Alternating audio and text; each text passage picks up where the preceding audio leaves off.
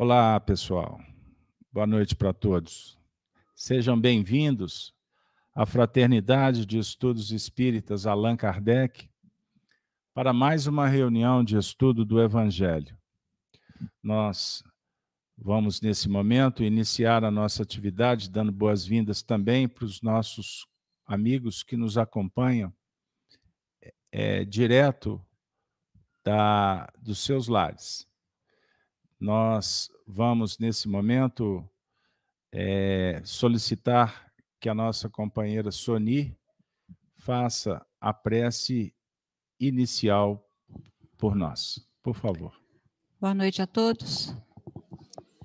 Vamos fechar os nossos olhos, serenar os nossos pensamentos, agradecendo a Deus, nosso Pai, a Jesus, nosso Mestre, a oportunidade de estarmos aqui reunidos em Teu nome. Agradecemos a espiritualidade que coordena os trabalhos desta casa, essa casa de luz, de amor, de caridade, de fraternidade, que nos acolhe com tanto carinho, que possamos levar daqui coisas boas para a nossa caminhada, possamos aprender para podermos trabalhar em nome de Jesus. Que essa noite seja brindada com muita energia boa, que possamos colher frutos e que possamos também semear pelo caminho por onde passarmos. Que Jesus seja nosso companheiro nesta caminhada e que Maria Santíssima possa nos abençoar, abençoar os nossos lares. Que nesse momento cada um possa receber de acordo com seu merecimento e suas necessidades. Jesus, Mestre amado, te agradecemos a presença em nossas vidas, agradecemos o teu amor, o teu carinho e agradecemos a todos da espiritualidade que estão sempre conosco, nos intuindo para o melhor, para o bem e para o nosso crescimento. Que assim seja. Que assim seja. Novamente, boa noite para todos, os amigos que estão chegando agora. A nossa atividade das terças-feiras é intitulada Evangelho na Casa de Kardec. Nós trabalhamos com o Evangelho segundo o Espiritismo e trazemos também, em algumas reuniões, textos que colaboram com o ensinamento kardeciano. Hoje, especificamente, nós vamos trabalhar o tema no domínio das provas, portanto, o objeto de estudo é o Evangelho segundo o Espiritismo, no capítulo 8, no versículo 13. E depois nós vamos trazer o benfeitor Emmanuel, que ofereceu uma lição no livro da Esperança, psicografia de Francisco Cândido Xavier. Então vamos iniciar. Eu vou ler o versículo escolhido por Kardec e depois a Soni fará a leitura do item 13. Tá bom, Soni? Então, Kardec selecionou uma fala de Jesus que está em Mateus, no capítulo 18, versículo 7. Lembrando que está dentro do tópico escândalos. Se a vossa mão é motivo de escândalo, cortai-a. O texto diz assim: Ai do mundo por causa dos escândalos, porque é necessário que venham os escândalos mas ai daquele por quem o escândalo vier. Soni, o item 13, por favor.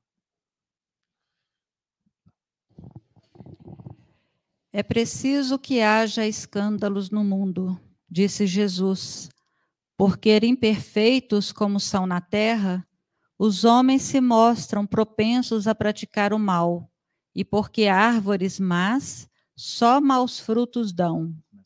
Deve-se, pois, entender por essas palavras que o mal é uma consequência da imperfeição dos homens e não que haja para estes a obrigação de praticá-lo. O que, que você entendeu desse pequeno trecho, Sony? Só dentro, o literal. Dentro da nossa evolução ainda é, no planeta Terra, A gente ainda tem necessidade de conviver com o mal para que nós possamos selecionar as nossas atitudes, aprender a selecionar as nossas atitudes. É, o mal ele é necessário ainda para que nós possamos compreender o bem, porque se não houvesse essa comparação, a gente não teria parâmetro até onde eu estou fazendo bem, até onde eu estou praticando mal. Então, nessa evolução nossa atual, nós ainda convivemos com o mal, mas também, é, através na, na, na, da doutrina espírita, a recomendação é que a gente aprenda a transformar o mal em bem, todas as vezes que a gente puder. Muito bem. Vou pedir agora a contribuição do Marcelo, dando continuidade ao que foi trabalhado aqui. Tá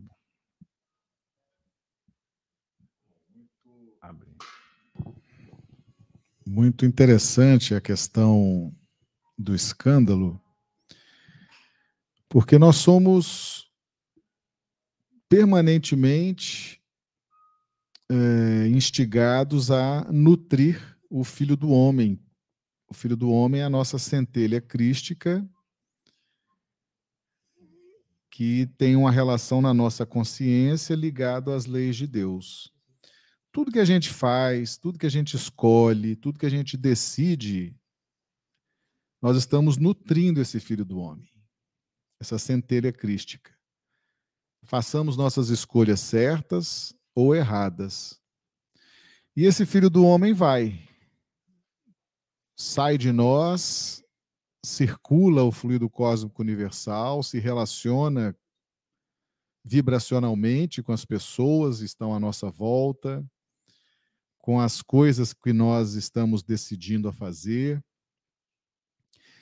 E chegará um momento que esse filho do homem retorna a nós, nos trazendo o resultado do que decidimos do que falamos, do que executamos.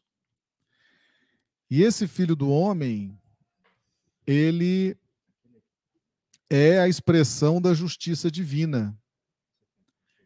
Jesus nos ensinou no sermão profético que o filho do homem retornará em sua glória e dará a cada um segundo as suas obras. Então, nós temos por dentro da nossa consciência uma movimentação dinâmica com uma conotação de justiça divina que nos informa a qualidade daquilo que escolhemos e decidimos. E, diante da vibração que se instaura em nós, nós seremos obrigados a conviver no plano aqui da reencarnação com o resultado das nossas decisões. Se a decisão foi boa, foi acertada, nós seremos obrigados a conviver com as alegrias, com as harmonias, com a felicidade da vida. Que notícia boa, né? Mas se as nossas decisões foram equivocadas, imaturas, precipitadas, nós também seremos obrigados a conviver com as pessoas, com os fatos, com as situações, e aquilo vai gerar sofrimento, reflexão. O tempo desse sofrimento será o tempo necessário ao processo de reparação, de aprendizado, de reajuste em relação àquela experiência. Esse tempo pode ser longo, esse tempo pode ser curto, mas ele será sempre o tempo necessário ao processo de reeducação para aquela experiência.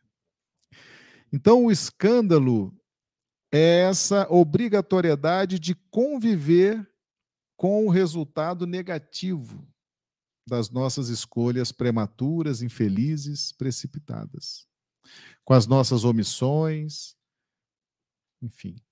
Então, o escândalo é necessário que ele venha, por quê? Porque ele é um instrumento muito importante no processo da nossa educação espiritual. E é importante que a gente decida, que a gente faça escolhas certas ou erradas. Porque o nosso tempo de evolução, o nosso espaço de evolução, ele é muito precioso. E o grande drama de todos nós é fazer a gestão mais difícil que existe, que é a gestão do tempo. Então, se nós estamos encarnados, estamos com o benefício, esse momento é nosso, estamos encarnados, que nós possamos escolher, decidir e perceber o resultado daquilo que vem até nós, aquilo que o Filho do Homem, que é esse movimento consciencial, nos traz. Se nós estamos sofrendo, se estamos numa convivência difícil, se estamos numa experiência reparadora, dolorosa, isso é o escândalo. Mas ele é muito benéfico. Porque se a gente entender a mensagem de Jesus, nós vamos entender que estamos sendo educados pela dor, pelo sofrimento. E se a gente tem essa, esse time, tem essa visão, a gente começa desde logo a procurar reconstruir as relações, as ideias, a visão de mundo, para que a gente possa, o quanto antes, mudar a nossa vibração, mudar a nossa euforia de vida e aprender a conviver com os resultados e quando a gente aceita, aprende e agradece a Deus a experiência dolorosa, ela rapidamente vai se desfazer. Porque Deus, expressão da nossa consciência, vai entender que nós já aprendemos a lição. E não haverá mais necessidade de conviver na pauta do sofrimento.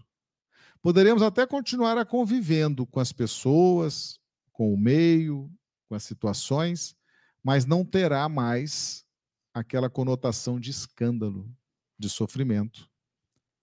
Então, se a gente aprende a necessidade do sofrer, da dor, e rapidamente rearticula os sentimentos, as ideias, se a gente renova, transforma, a gente pode até continuar convivendo com aquelas mesmas pessoas, com aquelas mesmas situações, na mesma circunstância, só que aquilo não vai nos afetar mais. Então, o que Jesus espera de nós é a transformação, a renovação. E o escândalo é inevitável, o escândalo é da justiça divina. Não tem como fugir disso. Ele vai existir, nós é que vamos transformar por dentro de nós as concepções, o nosso sentido da vida. E aí, aquela pessoa que era um problema, aquela, aquela circunstância que era um empecilho, de repente a gente descobre ali alegria, harmonia, euforia. Às vezes até reforça a amizade, a união familiar. Depende muito dessa desse time, desse insight de transformação. Lembrando sempre que a gente não transforma ninguém. Se você se transforma, o escândalo perde a força. Mesmo que as pessoas não mudem nada o que são, mesmo que as circunstâncias continuem sendo as mesmas, mas você mudou e você agora é capaz de conviver com as mesmas pessoas, com o mesmo estilo de vida, de uma forma mais leve, mais harmoniosa, mais feliz. Muito obrigado. Nós vamos, Marcelo, é, trazer agora o nosso benfeitor Emmanuel, que tem uma bela página comentando esse versículo. Eu vou pedir ao Gino que faça a leitura por nós do livro da Esperança, Gino, por gentileza, dá a fonte aí da lição para a turma aí. Tá, é lição 20 no domínio das provas, né? Livro da Esperança, de Emmanuel, psicografia de Chico Xavier. Ai do mundo por causa dos escândalos, porque é necessário que venham escândalos, Mas ai daquele por quem o escândalo vier. Jesus em Mateus 18, 7. E também, é preciso que haja escândalo no mundo, disse Jesus, porque imperfeitos como são na terra, os homens se mostram propensos a praticar o mal.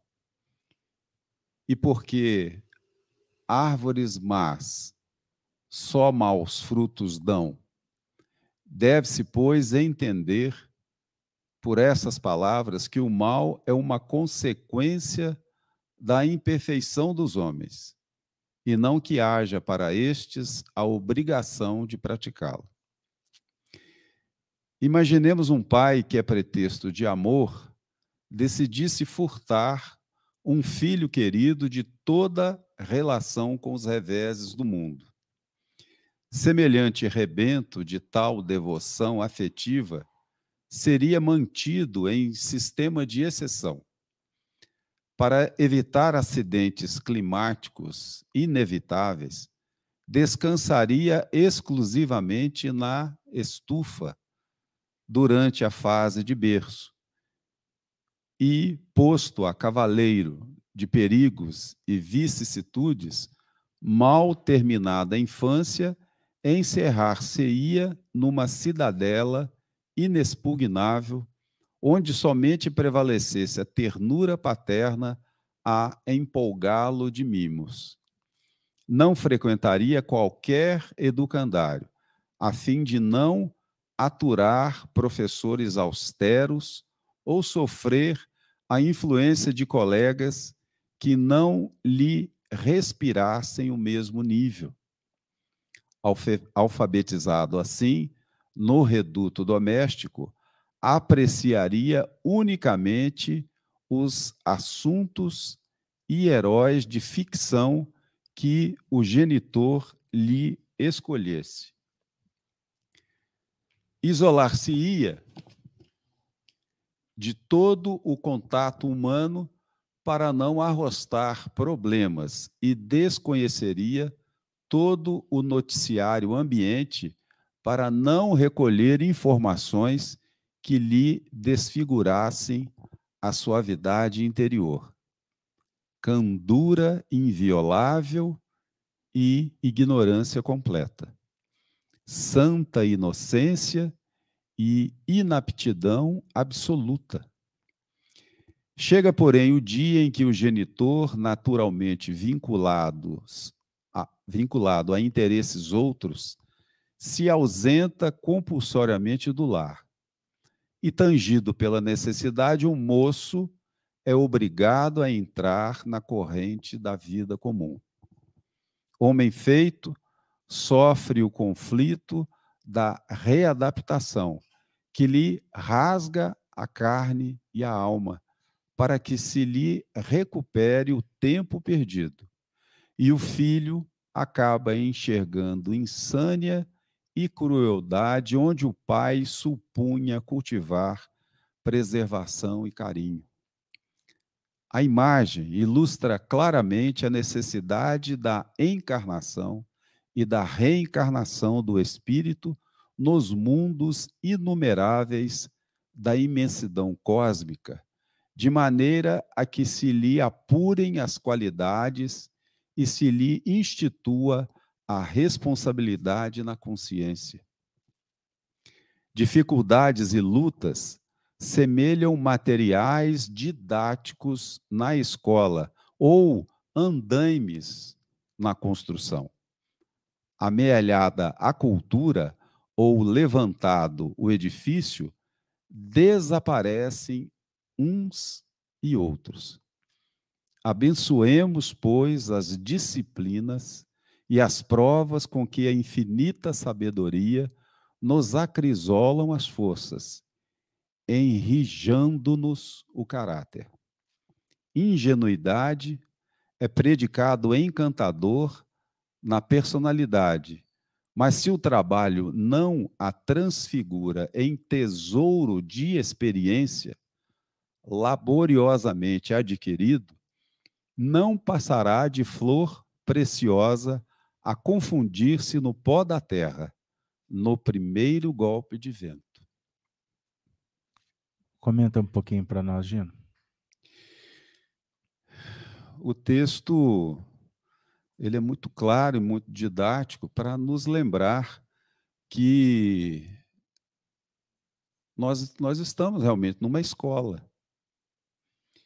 E o nosso histórico escolar, a gente, é, por, por é, é, vontade da providência divina, ele foi apagado.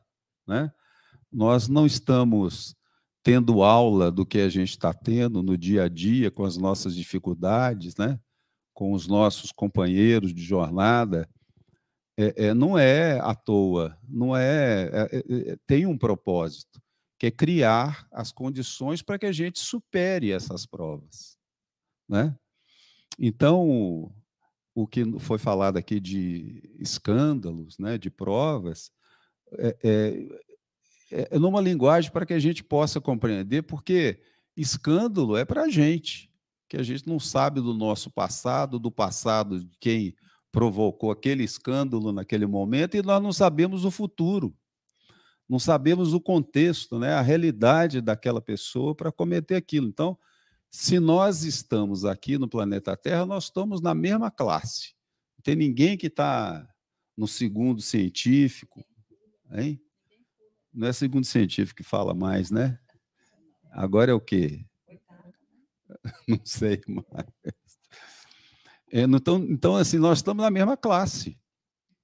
Então, se eventualmente existem escândalos, para é, é, Deus e, e, todos os, os, os espíritos que, que executam essa, essa tarefa bendita, não são, porque eles conhecem o passado, a, a, o contexto e conhecem o, o, nosso destino e o destino de, que, de quem eventualmente está sendo causa daquele escândalo. A gente é que, por ter, né, por causa da, da benevolência divina, tem o nosso passado apagado. Mas nós temos que sempre lembrar né, que Deus é um Deus de amor infinitamente justo, e bom, e nós não estaríamos aqui é, aprendendo, né, tendo a chance de aprender, apesar de, de às vezes, por momentos, ser, ser a duras penas, mas nós não teríamos essa essa oportunidade de, de trabalhar para o nosso crescimento se não fosse a, a, a divina providência. Né? Fora, é o que eu gosto de falar sempre, fora do, do, do calor das provas, é, é, mais fácil da gente dizer, mas esse conceito a gente tem que internalizar e lembrar na hora que a gente estiver diante de uma dificuldade. Não tem ninguém né, privilegiado e não tem também aquele que tem que ser o que rece receber todos os castigos, não. Né? Somos alunos de uma mesma, de uma mesma escola. Sony, dois minutinhos para você. É, é, eu estava lendo aqui o texto, continuando aqui na leitura, e achei interessante essa, essa fala. Quando estiverem cansados de saber, de sofrer devido ao mal, procurarão remédio no bem. Essa frase me tocou, porque a gente vai cometendo as faltas e vai insistindo, né, batendo naquela tecla o tempo todo, o tempo todo, o tempo todo, mas chega uma hora que, como espíritos ainda em evolução, a gente começa a compreender que se a gente não mudar de faixa vibratória, a gente vai continuar sofrendo, vai continuar sentindo, é, como o Gino falou, né, os, os, a consequência toda vem para nós mesmos, porque nós vamos responder perante a nossa consciência nós vamos responder perante tudo aquilo que nós fizermos.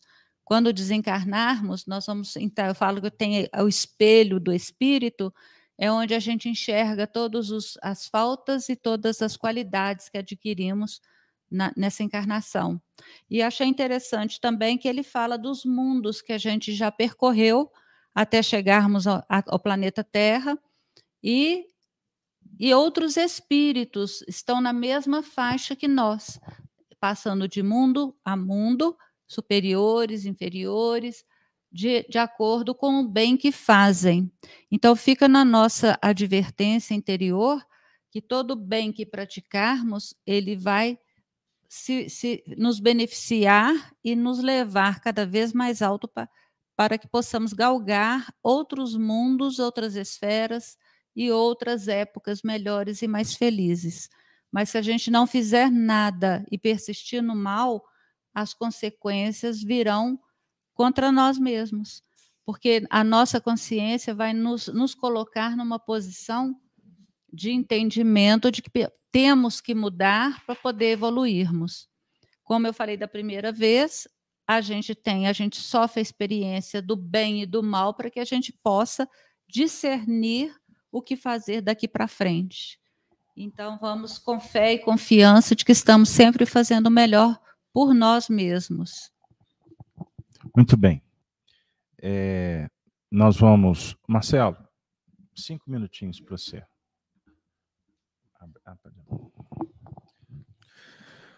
Normalmente, quando a gente é obrigado a conviver nessa pauta do escândalo, é porque houve uma inversão de valores.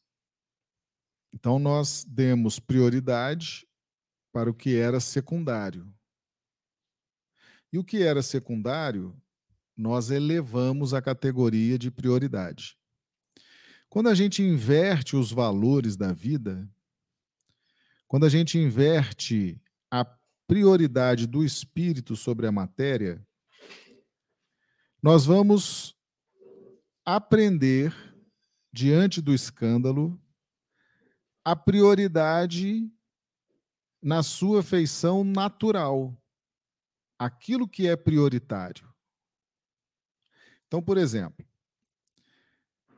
eu não dou importância a uma pessoa, a um filho, por exemplo, uma filha, um, um, parente. Não educo como deveria educar, não oriento, não cuido, não alimento, não levo ao médico, não faço as obrigações que o Evangelho nos diz, né? Não observo as tendências que deveria observar desde pequenininho para corrigir. Eu estou mais, muito mais preocupado em dar presentes, em satisfazer materialmente. Eu coloquei como prioridade os mimos materiais. E como fator secundário, ou até fator desprezível, a atenção espiritual. Essa criança cresce e lá na frente é muito provável que se torne uma pessoa difícil de conviver, difícil de lidar, difícil de entender, vai me acusar de um monte de coisas, de negligência, de eh, uma série de situações, de defeitos. Aí eu vou entender o seguinte: eu deveria ter educado melhor esse espírito. Agora eu estou recebendo do espírito mal educado a seguinte notícia: próxima vez que for educar um filho, educa o espírito do filho. Ajuda a corrigir as más tendências do filho. Ajuda com bons exemplos, com boas orientações, para que a hora que aquele espírito sair da infância, atravessar a adolescência e a juventude, ele se transforme num homem de bem, numa mulher de bem, e possa te retribuir com gentileza, com educação, com doçura, porque você investiu na educação do espírito. Então, o escândalo, ele tem essa característica. Aquilo que a gente priorizou que não era prioridade, e aquilo que a gente não priorizou, mas era prioridade, o escândalo vem nos trazer a ordem certa das prioridades espirituais. E aí a gente sofre, porque tem que aprender duramente aquela lição. Né? Então, que os, os escândalos nos mostrem isso. O que, que é prioritário, o que, que é importante. E quando Jesus nos ensina aquele que perseverar até o fim será salvo, não existe um fim, não existe uma linha de chegada. Quando Jesus fala aquele que perseverar até o fim, ele está falando de finalidade, ele está falando de objetivo, ele está falando de meta. Nós temos que ter uma evolução consciente, uma meta consciente, aonde queremos chegar, onde precisamos chegar. Para isso, nós precisamos estudar, perseverar, continuar nessa, nessa caminhada. Então, se a gente está diante dos desafios da educação no lar, da administração dos negócios, eh, da educação, se a gente está diante de circunstâncias desafiadoras, que a gente possa tra traçar, então, uma finalidade nobre e seguir buscando essa finalidade. O que nos joga no escândalo e nos obriga a conviver durante um tempo com a dor é a inversão de valores que fazemos. E aí a vida vem e diz o seguinte: priorize o espírito, sempre, e menos a matéria. Pois bem, o assunto ele é palpitante porque nos aproxima da realidade, né? Do cotidiano, do que estamos vivendo dentro de um contexto tão desafiador da vida. Escândalo. O que é o escândalo? A origem da palavra, né? o seu significado. É importante a gente lembrar. Obstáculo, pedra de escândalo, ocasião de queda, armadilha. Veja aí. Então, aqui abre para nós uma série de perspectivas. O que significa a palavra escândalo no grego? Olha que interessante, hein? Motivo de ofensa, pedra de tropeço, tentação. É isso aí. A vida, nós estamos diante de provas, de tentações, de convites para a queda. O texto que Kardec nos ofereceu, que a Sony fez a leitura, depois o Gino repetiu a leitura. Parece que até descombinaram, mas não combinaram, não. É para fixar mesmo. Vejam bem. Trata para nós sobre a importância de tudo isso: armadilhas, surpresas, tudo faz parte do menu. Então, quando cair, levanta. Atacado, perdoa. Só para dar um exemplo. Quando eu faço estudos na casa espírita, geralmente eu tenho que me preocupar com quem está chegando a primeira vez. Com todo respeito a quem está aqui há mais tempo. Mas quem chegou primeiro tem ter uma atenção especial. Vocês concordam? Oh, chegou por último. É, desculpe. Tem, precisa uma atenção, não precisa? Pois bem. Então, nós estamos aqui já numa dinâmica, falando do dia a dia, dos problemas, e o indivíduo chegou, ele não sabe nem o que é o Espiritismo. Então, a doutrina espírita é uma doutrina de fundamento moral. É uma filosofia com consequências religiosas sob o ponto de vista do sentimento da religião íntima. Então, religião é um sentimento, não é prática. Embora existam as religiões que cumpram esse papel sob o ponto de vista externo. Então, o culto, o rito, o sacramento, a missa, tem tudo a ver com a religião de fora. O sacerdote, os códigos, os dogmas. O Espiritismo não tem um dogma com esta conotação. O dogma do Espiritismo é como a ciência trata um dogma. É um objeto a ser estudado. É diferente.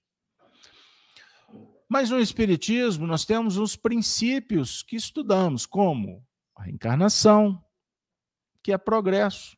Não dá para evoluir numa vida só, apenas. Porque se a gente quiser ter a pretensão de resolver todos os nossos problemas agora, você será uma pessoa muito infeliz. Porque você não vai resolver. Você não vai atingir suas metas. O nosso papo é íntimo. O Marcelo falou sobre prioridade. A prioridade nossa é tratar da alma. Ponto. Fechou? Então, tudo bem? Posso prosseguir? Então, lá fora você cuida do corpo, você cuida do, do boleto que você tem que pagar, você trabalha, você vai na casa do, do semelhante, ajuda ele lá, beleza, tudo bem. Aqui nós temos que estudar as leis da vida para que a gente possa entender o que a gente está fazendo aqui. Por que, que você nasceu? Filha, filho, lá naquela família, a sua família que você vai levar até o túmulo. Você não vai mudar de sobrenome, vai? Você vai, você pode trocar de mãe? Você pode trocar de pai? De mulher eu posso, casa aberta. Vai que eu tô te vendo. Pode, você pode tudo. Entenderam o que eu estou dizendo? estou falando de compromisso de caracteres que, que fazem parte da nossa persona. A profissão que você escolheu chega num determinado momento da carreira que você provavelmente vai com ela até o fim, né? Pode ter mudanças, mas a tônica da sua vida vai ser ali. O músico, ele vai ser músico a vida toda, não vai? Vai, Jean? Ele pode até encostar o instrumento, mas um acorde é suficiente para revigorar o passado e dá vontade de tocar um instrumento. A música não sai. Da mesma forma que a Sony falou das aquisições, das virtudes, você nunca vai perder. Sabe fazer arroz? Você não vai esquecer como é que faz arroz nunca. Outro dia eu falei isso aqui na FIAC, a pessoa falou assim: nessa encarnação eu não cozinhei e não vou cozinhar. Eu falei assim: não tem problema. Na próxima possivelmente você vai passar um aperto e vai ter que aprender. Ou vai ficar no fast food aí. Eu estou brincando com vocês. Você aprendeu colocar um prego na madeira? No, no início você cepou o dedo quantas vezes? Hoje você não precisa nem de olhar para o prego. Você aprendeu, você se habilitou. Tá certo? Pois bem, então são aprendizagens que a gente nunca vai esquecer. E quanto ao espírito, que nós estamos falando aqui, que é prioridade, essa prioridade está sendo definida porque nós cansamos, tropeçamos, caímos, esfolamos,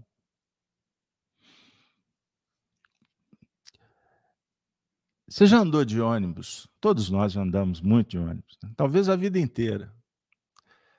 Você já viveu a experiência de alguém pisar no seu pé no ônibus lotado?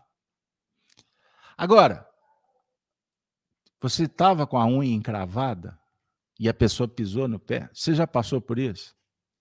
Não, Casalberto, mas eu já acertei o dedinho do pé na quina da cama.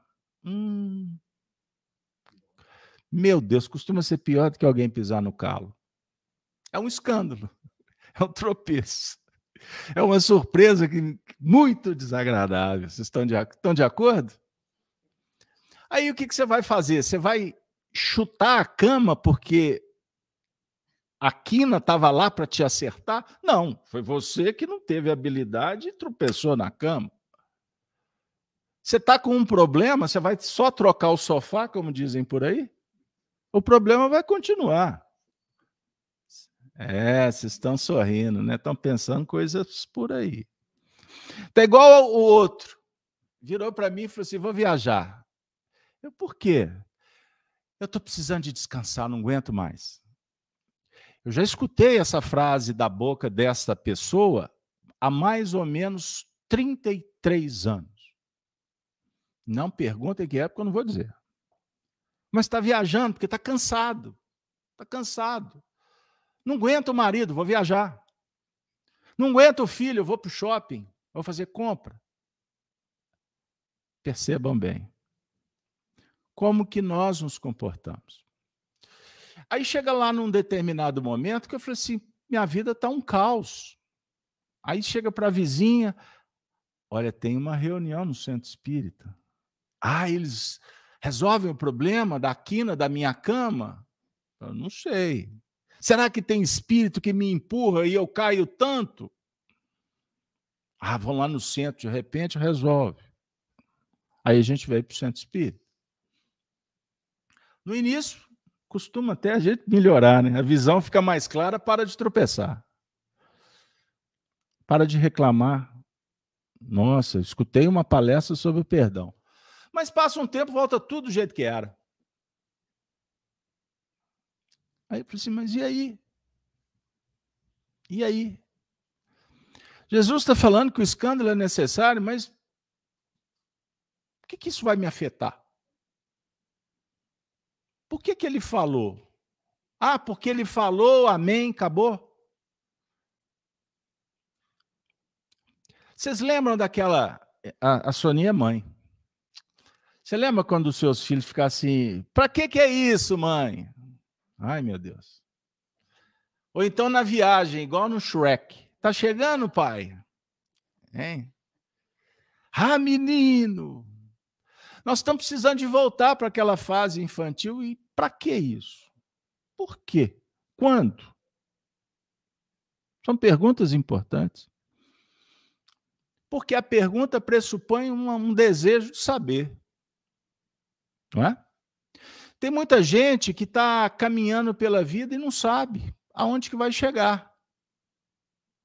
Aonde precisa. Então qualquer caminho serve. Alice no País das Maravilhas. Qualquer caminho serve. Então, nós estamos nesse processo evolutivo. Nós fazemos parte de uma família que está que tá crescendo tanto que caminha para 8 bilhões de espíritos. Oito. Quer que repete? Vou pôr com eco. 8 bilhões de espíritos. Qual percentual? Será que seria possível saber? Eu acho que é melhor não, né? Qual o percentual da população mundial que está interessada em entender a finalidade da vida? O porquê que elas estão aqui? Por que, que nós estamos aqui? Vocês vão votar, não vão? Domingo? É domingo? Vocês já pararam para pensar que uma eleição pode mudar a vida de vocês? Ou vocês estão. Ah, na hora eu resolvo. Eu estou citando a questão da eleição porque fica um frisson danado, né? Liga, na televis... Liga a televisão para ver um debate. Cinco... Você já sabe o que, que vai acontecer, você, vai... você já tem certeza que você vai ficar emburrecido, mas ninguém desliga a telinha, vai até o fim e fala assim: o próximo eu não assisto. E está lá de novo.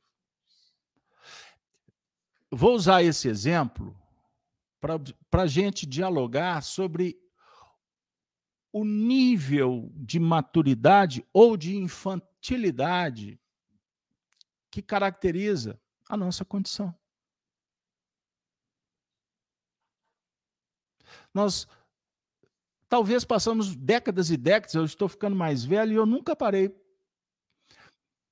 para refletir sobre o que é fé. E olha que eu frequentei a missa há muitos anos. Ah, fé é acreditar. Acreditar em quê? Em Deus. Deus. Qual a importância de Deus na sua vida? O Deus que você acredita é aquele Deus lá da universidade, que é um preceito? que é um conceito, que é um objeto definido. Esse é o Deus? esse Deus não vai resolver sua vida, porque ele não existe.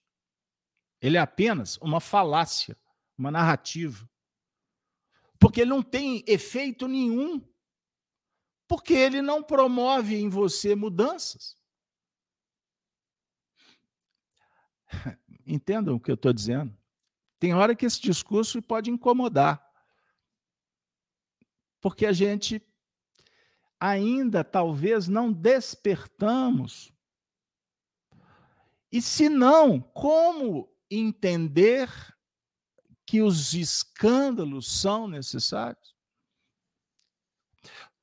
Você aceita que os escândalos são necessários apenas porque Jesus disse? Não é isso que ele espera. Que você aceite sem pensar, sem refletir. Por que, que você viveu o luto? Por que a mulher ficou viúva tão jovem? Ou por que o, o passeador abandonou porque não estava disposto a enfrentar os desafios? Ou vice-versa? Por que quatro filhos maravilhosos e um a pedra de tropeço? Por quê? Por que tudo isso? Por que, que uma criança nasce com hidrocefalia, cega, M ou para, plégica? Por que tudo isso? São escândalos, não são?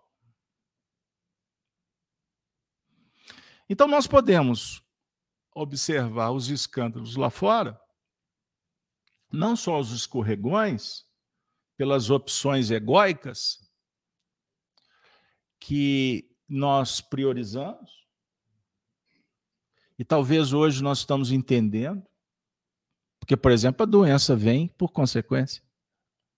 Na época, não adiantava nem falar. Qual que é o drama do pai? olhar para o filho e falar assim: Eu passei por ali. Meu filho, eu passei por ali. Por onde, pai? Ele não está nem vindo. Mas para você está tudo muito limpo, porque você já experienciou.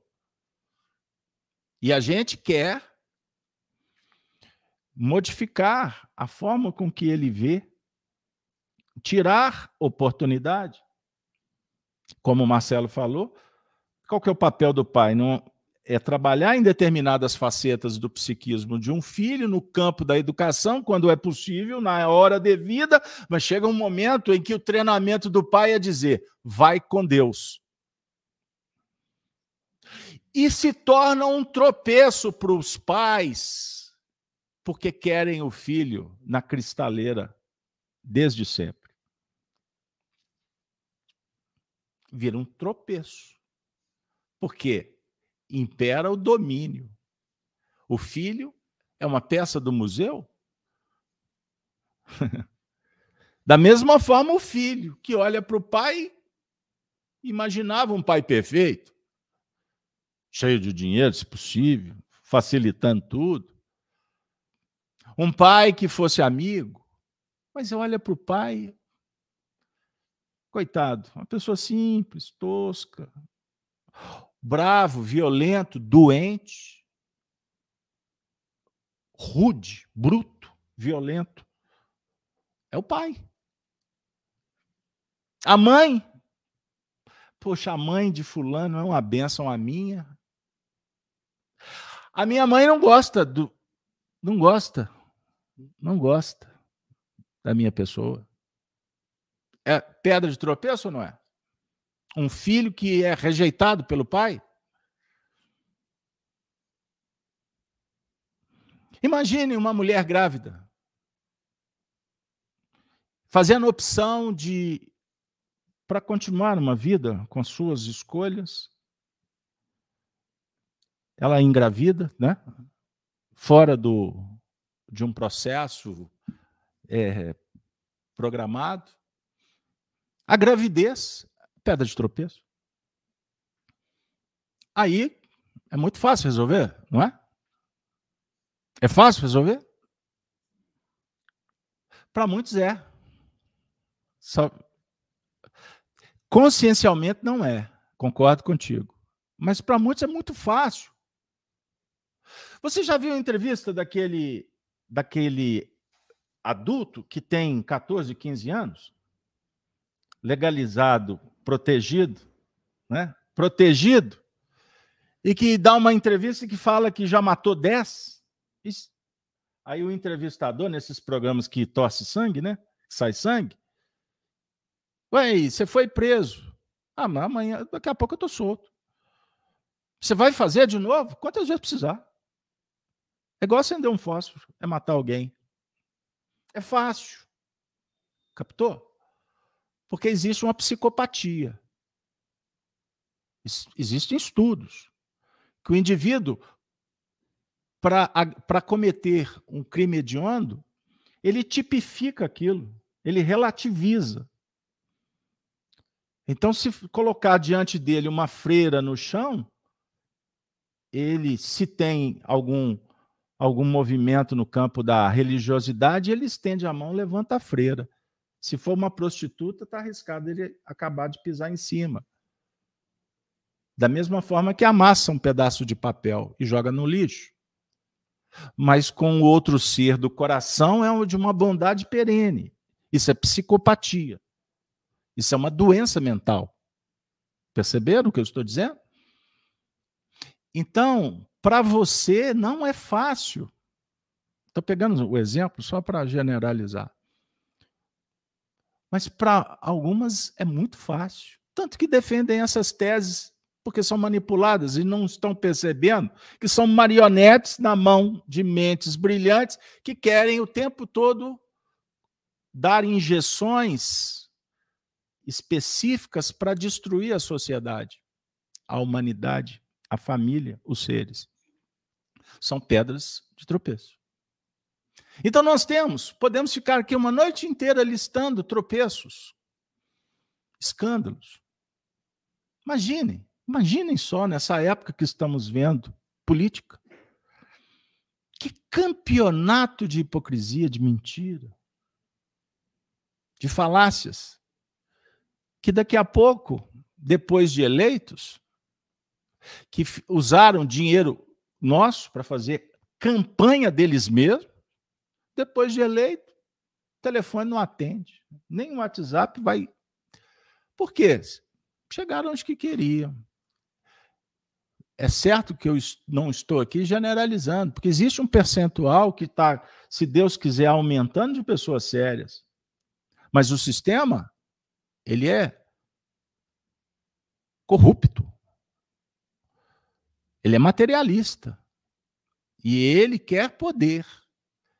É ou não é tropeço? Vocês imaginem o dinheiro público sendo gasto aonde não deveria ser gasto dando boa vida para pessoas enquanto milhões passando fome, sem recurso em hospital, sem dignidade, sem segurança, e tudo aí que vocês ouvem e que nós sabemos e constatamos. Ponto. Pedras de tropeço.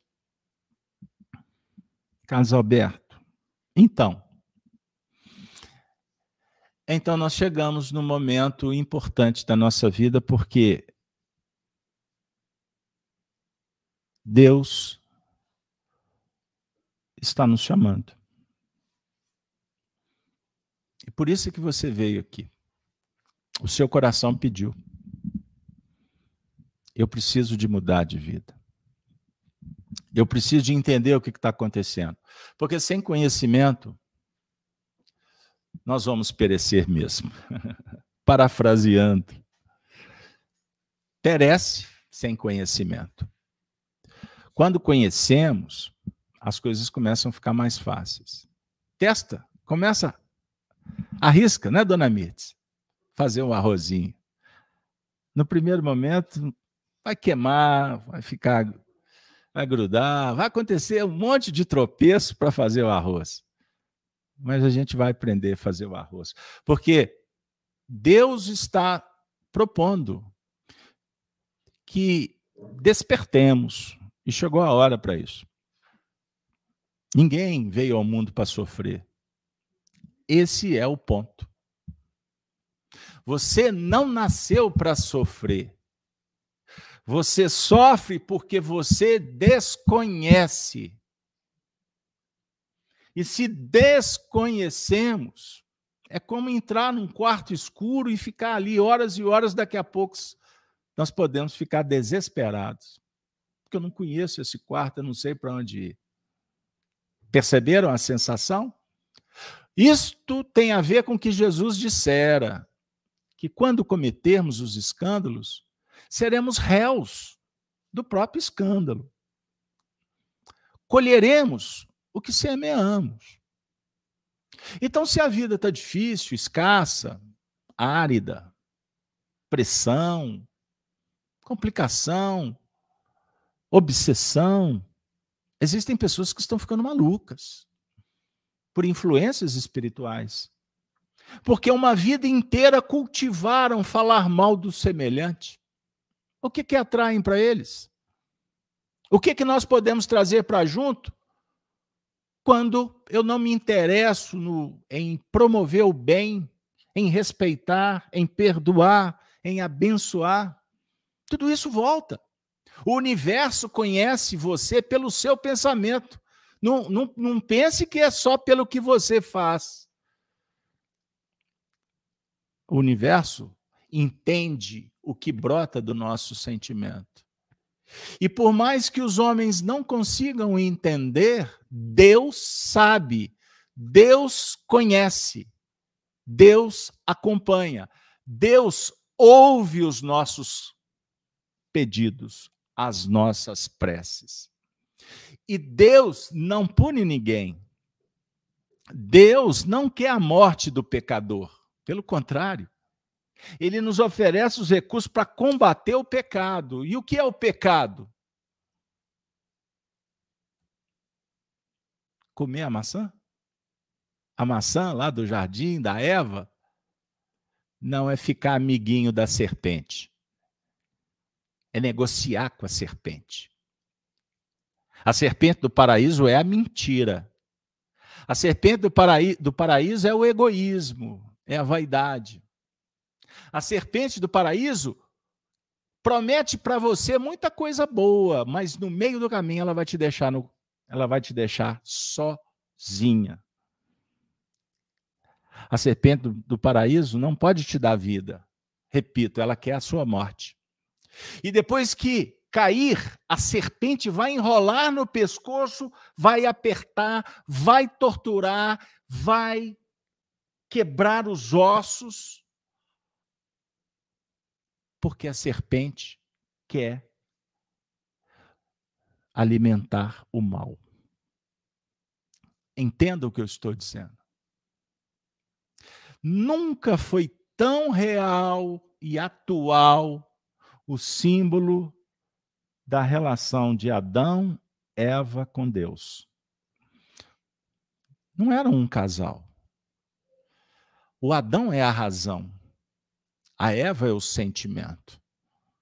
Nós precisamos de trabalhar com inteligência para cuidar dos sentimentos, identificar as emoções que favorecem e aquelas que destroem e criar uma carapaça protetora para não tropeçar e cair e sair sendo ou legitimando o nosso degredo das regiões celestiais.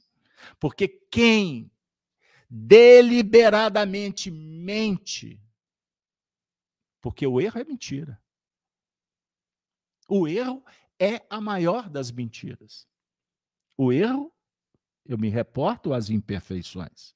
O egoísmo é pura mentira. O orgulho é mentira. A vaidade é a maior falácia que pregamos por aí. Entendam o que eu estou dizendo. E é muito desagradável quando a gente percebe que estamos colhendo por não ter ouvido a consciência. Porque Deus dá as dicas o tempo todo. E ele fala: procure o fruto da árvore da vida. Ou seja, alimenta-te do amor, promova o amor, compartilhe o amor. Ama, ama. E se amarmos verdadeiramente, seremos pessoas mais equilibradas, teremos mais saúde, proteção, porque o amor é o diálogo com a virtude, com a caridade, com a bondade, com o perdão. O amor atrai só coisas boas. Não é assim? Você conversa com as flores? Quando conversamos com as flores com amor, a flor responde. A flor se torna exuberante. Trate com amor os animais, que você vai vê-los respondendo com alegria a esse carinho que tu dedicas. Se as flores, se os animais, se os pássaros se sentem felizes quando os amamos, você já parou para pensar? O que seria do mundo se nós realmente amássemos uns aos outros? Se a gente deixar todos os ensinamentos de Jesus e ficar apenas com um, já é o suficiente. E ele dissera: Um novo mandamento vos dou, que vos ameis uns aos outros, como eu, que deu a vida, que deu tudo, e não pediu nada, eu vos amei. A vida será um oásis de bênçãos.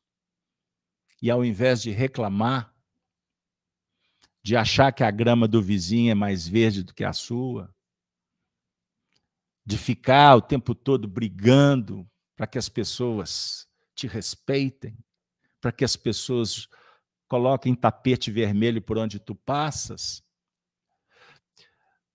ao invés de ficar catando problema no caminho do outro, acusando, falando mal, com despeito, ou acusações indevidas, se nós detivermos o nosso coração, focar no amor, eu não tenho dúvida que o pai vai dizer: Meu filho, eu te abençoo mesmo assim. O filho vai dizer: Meu pai, eu te agradeço por tudo, mesmo assim. Eu vou olhar até para a minha dificuldade pessoal, a minha inibição, e vou dizer: meu pai, muito obrigado, muito obrigado. Eu vou superar. Com Deus, nós podemos tudo. Com os homens, não podemos nada. Pensem nisso. Não espere que o semelhante seja perfeito, porque ele não é, como você também não. Então, aprenda a perdoar o outro e perdoa a ti mesmo. Pare de acusar, de julgar contra o próprio patrimônio, de sabotar o projeto da evolução. Se você não apostar, se você não acreditar em você mesmo, Vai ser Deus que vai resolver o seu problema? Não. Essa descoberta é pessoal. Você é um espírito que não vai morrer, você é eterno. E Jesus Cristo, que é o ponto central das nossas reflexões, é a ressurreição, é a vida. Que ele possa ressurgir na nossa vida e nos mostrar que a vida vale a pena ser vivida. Olhe, abra a janela da sua casa, olhe, olhe para o universo e agradeça.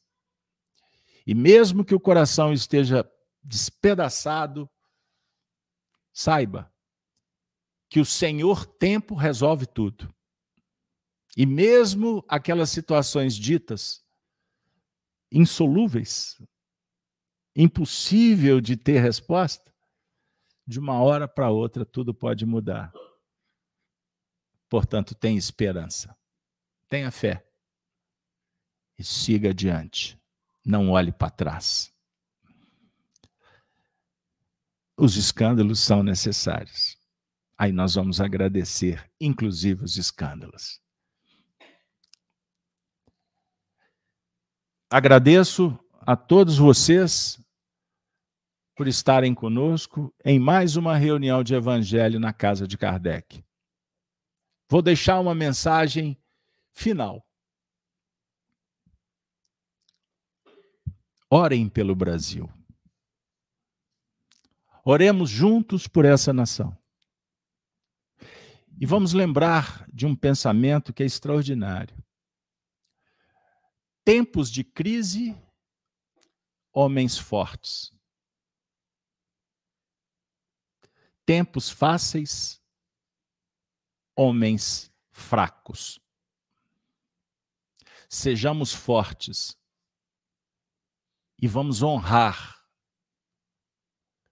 a história desse país.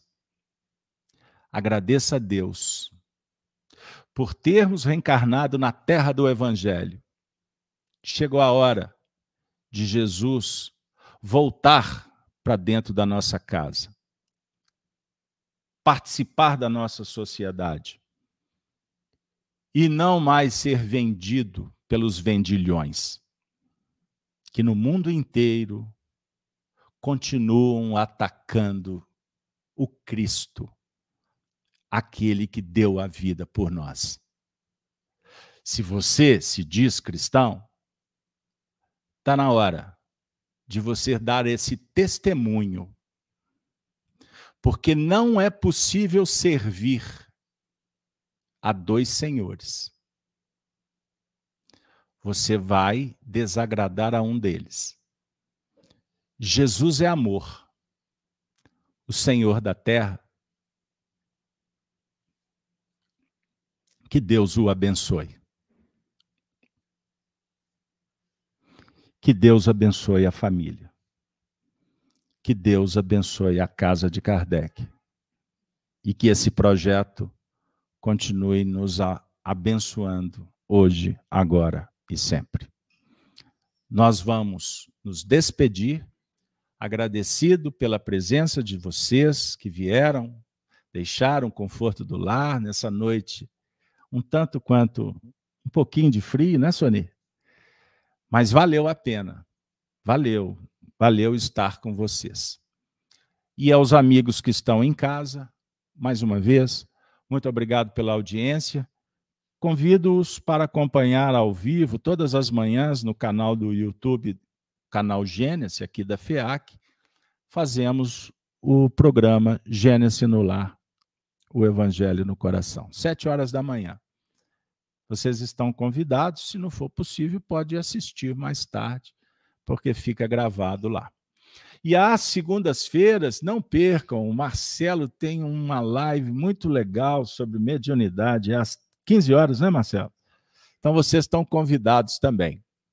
E assim, nós vamos nos desconectar, agradecendo a Deus, desejando que vocês voltem para os lares em segurança. E fica o convite. Até a próxima terça-feira, com mais um estudo do Evangelho na casa de Kardec. Ave Cristo, Ave Cristo, Ave Cristo.